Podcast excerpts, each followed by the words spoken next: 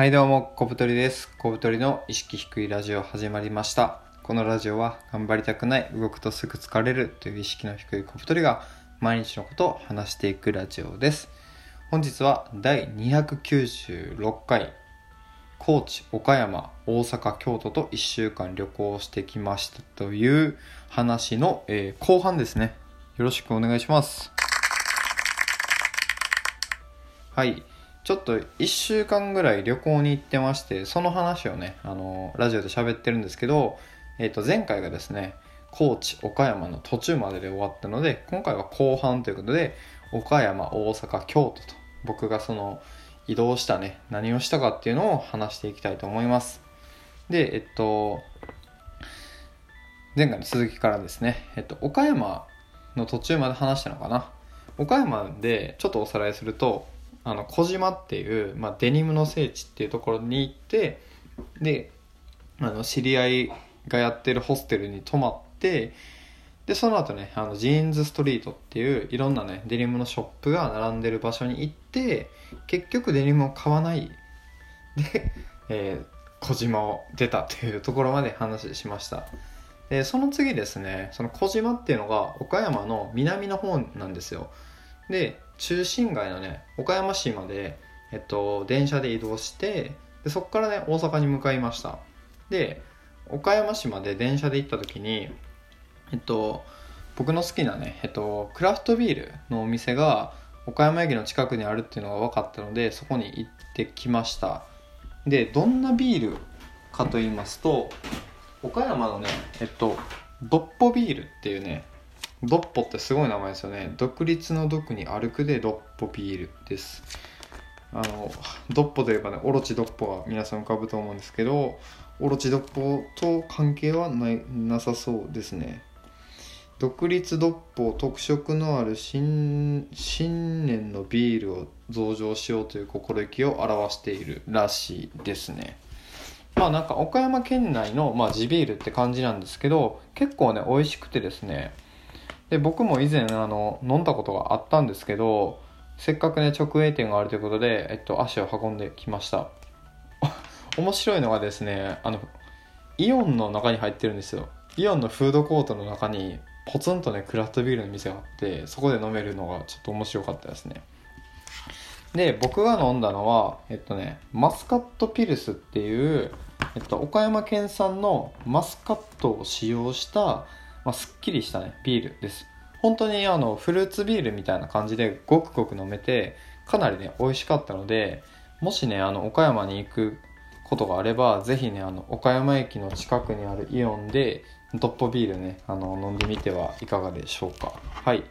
という感じで岡山駅まで行ってそこからね、えー大阪に向かいました。で岡山から大阪まではバスでね3時間弱ぐらいで結構すぐ着きましたね。でまあ大阪に着いてでやっぱりあのまずはたこ焼きだろうということでたこ焼き食べに来ました。えっとね難波。難波っていうなんか、まあ、ちょっと発展した繁華街があってそこに行ってたこ焼き食べたんですけどまあめっちゃうまかったですね。なんかたこ焼きってまあ粉じゃないですかほぼ。なのになんかなぜこんなに美味しいたこ焼きができるのかちょっと不思議なんですけどまあ中身がトロトロで結構ね味もしっかりついててなんかたこ焼きっていうとソースの味が強いイメージがあるんですけどこの難波で食べたたこ焼きはなんかその生地のねなんかだしの味がうまいのかな。うんなんか和風だしっぽい味がしてそれがね結構美味しかったです。うん。でまあ他にもえっとやっぱりあのお好み焼きも食べたいなっていうことでお好み焼きもね食べてきました。でなんか調べ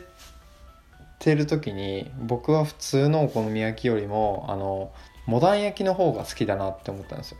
モダン焼きってあの焼きそばみたいなのが入って焼きそばとかねキャベツとかが入ってる、まあ、お好み焼きのことで、まあ、あの広島とかでよく食べられる、まあ、広島風お好み焼きとかって言うんですけど、まあ、それと一緒ですよね。であのモダン焼きの美味しい店調べて食べに行きました。1時間ぐらい並んで食べたんですけど、まあ、めっちゃうまかったですね。マジでうまかった。これもね同様の疑問抱いてなんかその作る工程とか見てたんですけどなんか特別な材料とか使ってなさそうだしなんでこんなにうまいのかなっていうのは謎なんですけどまあお好み焼きもねたこ焼きもやっぱ大阪のやつはねうまかったですね。であとですね大阪には、えっと、ミノービールっていうクラフトビールのねお店あお店とかまあ会社があるんですよ。ミノービールっていうのは日本のクラフトビールの中でももうねトップほぼトップぐらい人気でありかつその生産量も多いっていうような会社ですね。でそのミノービールの直営店があのホテルのね近くにあったので行ってきました。で本当にめちゃめちゃ混んでて金曜日のね9時ぐらいに行ったんでもうめっちゃピーク時でもなんか入ったらなんかフェスでもやってんのかっていうぐらいね あの大阪の人うるさかったんですけど大阪の人ねめちゃめちゃ声でかいんですよねあれ。しかもなんか酒飲んでるからなんかボリュームがバカになっててマジでね本当にうるさかったですね。まあまあ。まあでもビールはあのしっかり美味しくてあのまあ、直営店にしかない特別なビールがあったんでそれ頼んで飲んだんですけど、まあ、めっちゃうまかった。本当に。やっぱりねミノービールはすごい品質が高いし、まあ、人気があるのもうなずけるなというふうに思いましたね。まあそんな感じかな。であと他の店にもねビール飲みに行ったりとかしましたね。であそうビールを飲みに行った時になんかラグビー日本代表の試合がやっててそれ見ながら飲んでたんですけどなんか見てる人がねなんかあの応援めっちゃしてて応援するのはすごいいいと思ったんですけどなんかその相手がこうタックルとかしてきたら「止めろ!」とか叫んでるんですけど止めるじゃないですか言われなくてもななんか他の掛け声ないのかなと思ってなんかちょっと不思議な感じでしたねはい。まあそんな感じかな。ああと大阪でちょっと有名なサウナみたいなとこに行ったんですけど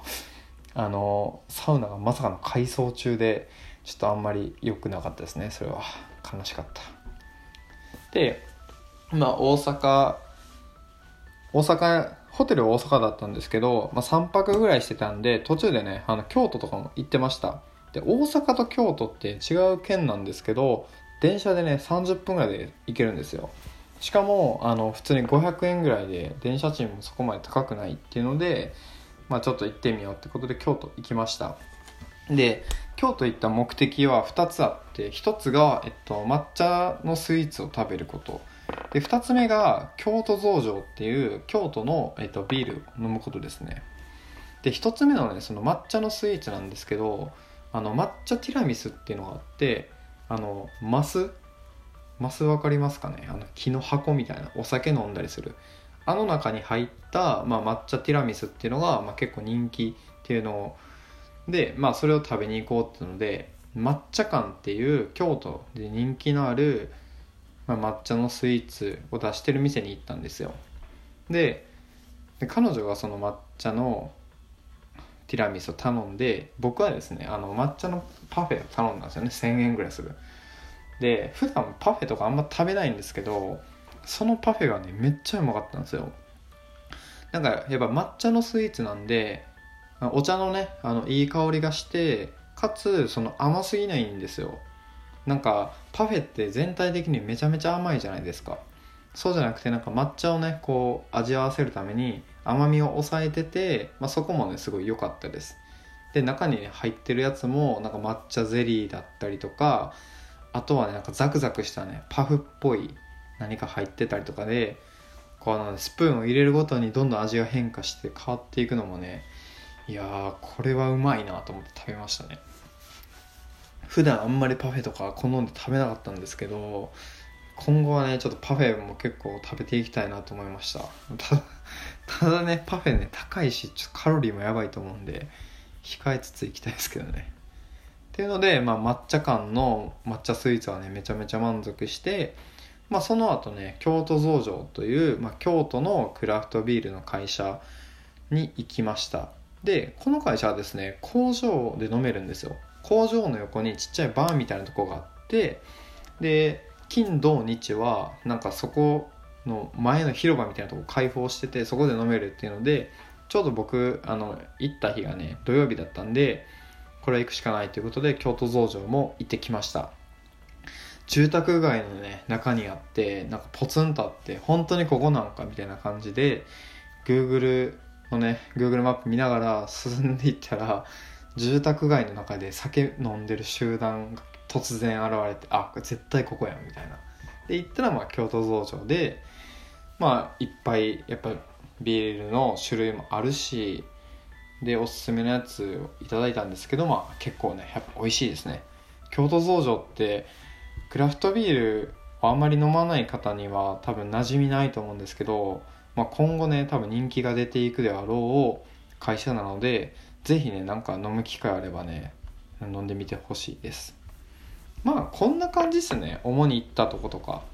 でそれでまあ最終日とかは結構も疲れてホテルでずっとゆっくりしてたりとかあとねマリオカートのアプリが最近出たのでひたすらマリオカートやったりとかしてましたね。まあそんな感じで1週間ぐらい旅行してきました。まあやっぱ旅行は結構楽しいし、まあ、刺激もねもらえるのでね今後も定期的にどっか行けたらなと思います。